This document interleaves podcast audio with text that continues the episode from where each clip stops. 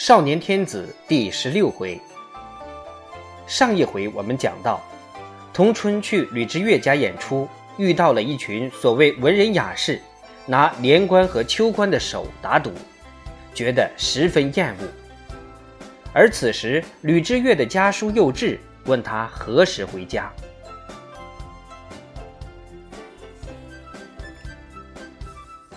第二章一二。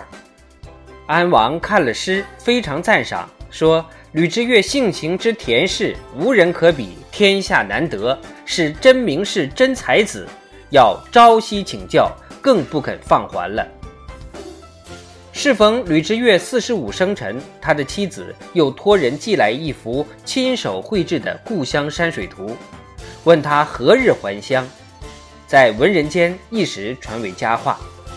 这一次，安王肯不肯？放他南归呢？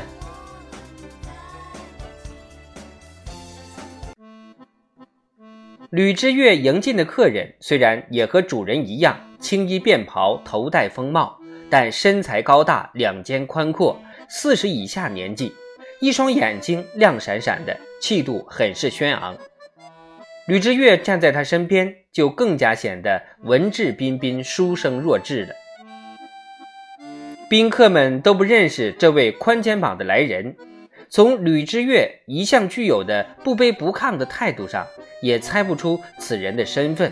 但见此人爽快地举手一拱，声音洪亮地说：“来迟一步，搅了诸位的清兴，抱歉，抱歉。”宾客们参差不齐地寒暄一番，来客便转向主人说：“小翁。”尊夫人的手笔总要赐官的吧？吕之岳笑道，在隔壁小间挂着，刚刚裱糊起来。两人相视一笑，举步走向大厅一侧，后面几个黑衣黑袍的仆人也想跟过去。来客回头制止说：“门口伺候。”吕之岳对大厅扫视一周，说：“云官，你来。”霎时间。童春像是脱去了一件既肮脏又沉重的衣袍，离开那群风流名士，他觉得浑身轻松。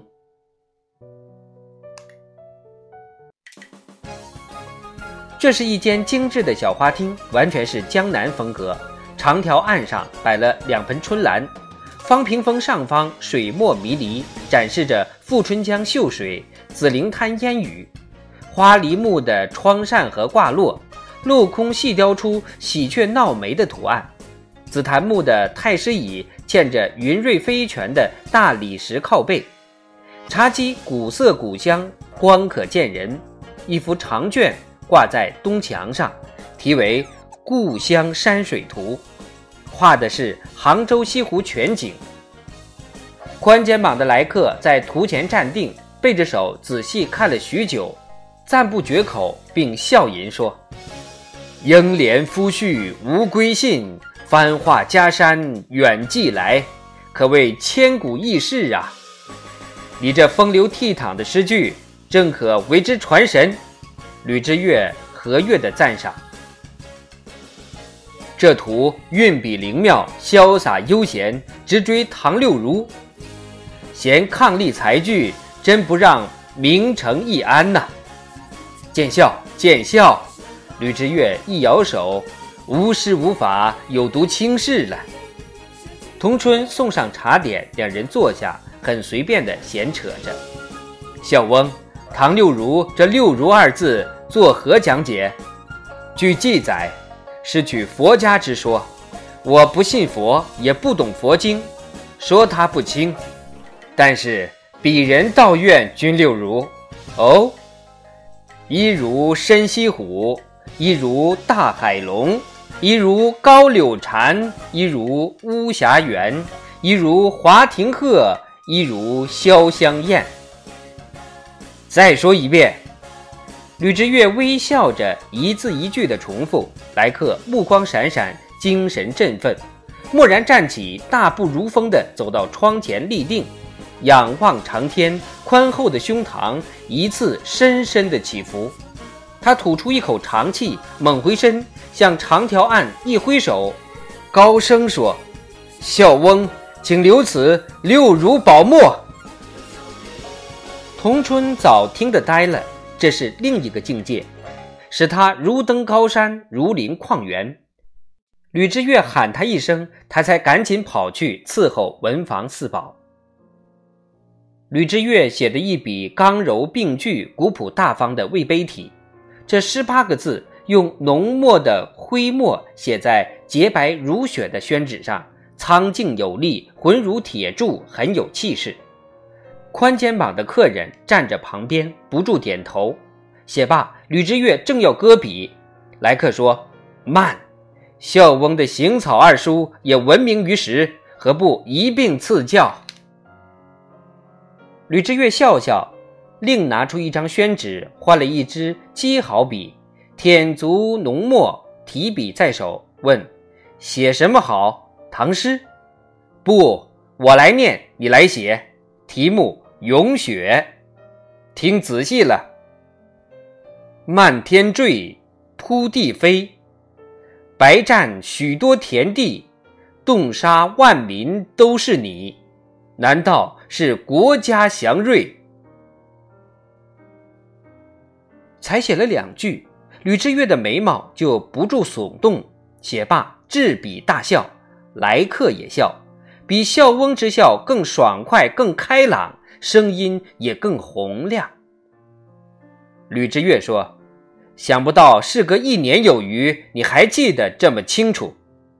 来客笑道：“怎么能忘呢？历来都说贵贱枯贱，唯有你来了这么个失剑，偏偏只有你这一失剑令我大惭。”吕之岳说着玩笑话，当时正逢君怒，深恐浮尸百万，流血千里。我是既怕死又不得不见，无奈才出此两全之策呀。孝翁再这样说下去，我可要无地自容了。来客一挥手，接着说：“事后回味，愧不可当。皇上明鉴万里，实在是我自己糊涂，罚当其罪。圈地一事的处置。”皇上却是为江山社稷着想，为大清的万世基业着想，我们有什么好抱怨的？孝翁，我总还当得起“深明大义”四个字吧？当得，当得。两人相视而笑，很是坦诚。童春目不转睛地望着来客，心里惊疑不定。他的英武轩昂，就是在汉人中也是不多见的；他的风流儒雅，在满人中更是绝无仅有。既不似贵胄宗亲那么狂妄傲慢，又不似一般臣僚那样虚礼谦卑。他是谁？童春摆下棋盘，二人入座对弈。童春又偷偷地仔细查看来客的一双手，大而丰厚。手背青筋暴露，但肤色柔润，指甲修得很整齐，右手指还套了一个翡翠扳指，连他的手也这么令人难以捉摸。棋子落棋盘，清脆的声音很好听。来客一面下子一面说：“孝翁执意回乡，强留不公。”只有一事情，先生务必应承。国家初创，百废待兴，朝廷求贤若渴。先生巨眼识人，见贤之任，请不要再推脱了。京师朝中虽有大臣举荐，但贤才多流落山野间。孝翁性爱山水，一举两得，岂不甚好？那么复命之后？李宋先生南归钱塘，一言为定，一言为定。童春一把扯住了伸手下子的吕之岳的衫袖，对棋盘东南角匆匆一指。这一子若落在别处，那一角就没救了。吕之岳忙回首连出子突围，终于化险为夷。来客惊异地注视着童春。那闪闪发亮的眼睛看得童春局促不安。这个小妖儿忠心为主，倒有几分眼光。吕之岳淡淡一笑，在他们那行，难得有他这么干净的。木秀于林，风必摧之。他日后的路正难走呢。那么，此人当是梨园三杰中的云官了。果然名不虚传。来客目不转睛地看着童春，微微点头。吕之岳将来客送出这少香祠时，云官又被宾客拉住了。他们要为幽灵赠莲。灵童们一个个兴高采烈，娇媚百出。如能得到一名名士的赠联，高挂营间，他们的身价将大大提高。云官被第一个推出，那位满面皱纹的老名士摇头晃脑，眯着眼，虚定童春，抑扬顿挫地念道：“秋水为神，玉为骨，芙蓉如面，柳如眉。”李振业连连摆手。大声道：“不妥，不妥！”张翰接着说：“云官无媚容，无俗态，有翩翩家公子之风，在梨园如匡庐独秀，岂能用这等脂粉文字？”那名士不服：“你来一联无脂粉气的如何？”张翰不慌不忙的高吟：“有铁石梅花一丝。”得美人香草风流，众人拍案叫好。童春心头一热，不免看了张翰几眼。张翰微微一笑，对他点点头。童春竟生出一种知己之感。连官站在席间，亭亭袅袅，粉面含春，不时向宫顶聂飞媚眼。宫顶聂如饮醇酒，闭目品味，慢慢吟出一联赞语。子夜清歌，宝儿酣泰，汉宫杨柳，秋水芙蓉。连官弯腰左练，像戏台上扮小旦时那样轻巧地向这位老前辈致谢。冷不防，李振业哈哈大笑，别有意味地对连官使了个眼色，调侃他说：“连官，我赠你一个别号，石泉。”谢李大人。连官喜不自胜，十全不就是十全十美吗？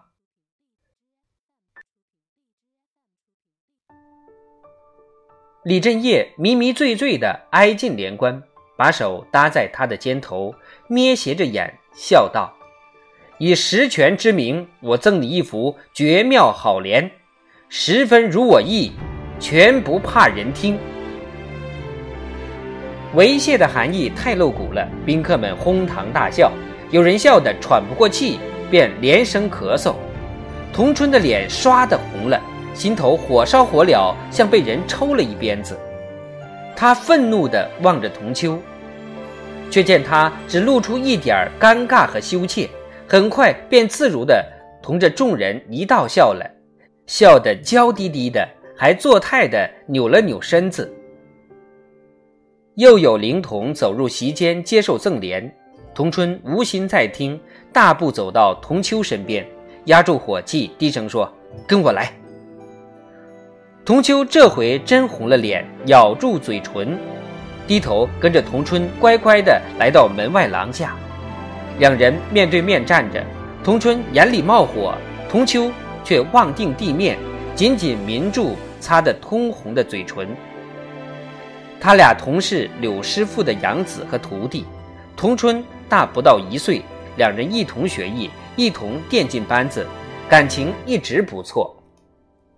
童春拿出师兄的身份，劈头盖脸的就问：“爹给咱们定的规矩，你忘了？”童秋不作声，老实讲清楚，不然别怪我无情。童春瞪起了眼睛，恐惧、羞怯。夹杂着耻辱，童秋嘤嘤哭泣，慢慢跪下，低声说：“昨天到李府唱曲儿，他把我留下，后来他就把我……”他的声音消失在呜咽中，童春直跳起来，挥手重重地掴了童秋一耳光，骂道：“你这个没家教的下流东西！”他恨李振业荒淫无耻，败坏了他们柳门的规矩；他更恨童秋没出息，叫人捉弄了还对他媚笑。这一巴掌把童秋打急了，也把他的羞怯和耻辱打掉了。他捂着脸挺身站起，抗声分辨：“怪我吗？怪我吗？咱们不就吃的这碗饭吗？人家设堂子赚大钱。”住的神仙洞府，吃的山珍海味，穿的绫罗绸缎，车来轿去，逍遥自在，不就靠的这一手？人人都这样，咱们硬撑着讲干净，谁信你？咱们凭本事吃饭，自重自爱，就得出淤泥而不染。童春跺着脚，几乎喊起来。童春含泪的眼睛里透出一道冷光。今天这场谈话，他早已想过了，也想透了。他要走另一条路。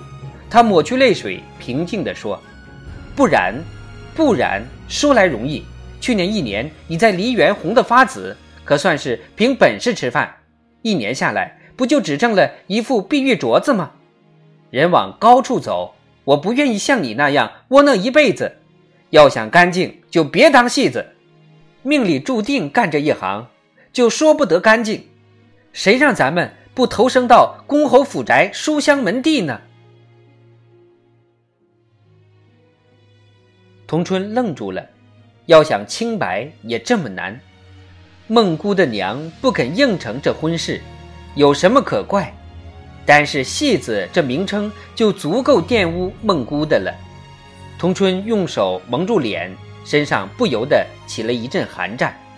等他重新抬起头，童秋不知何时已悄悄走开了。他跳起来，发疯似的冲向大门，去寻找送客的吕之月。他猛地跪倒在老先生跟前，呜咽着说：“吕先生，你救救我吧！”吕之月吃了一惊：“你这是怎么了？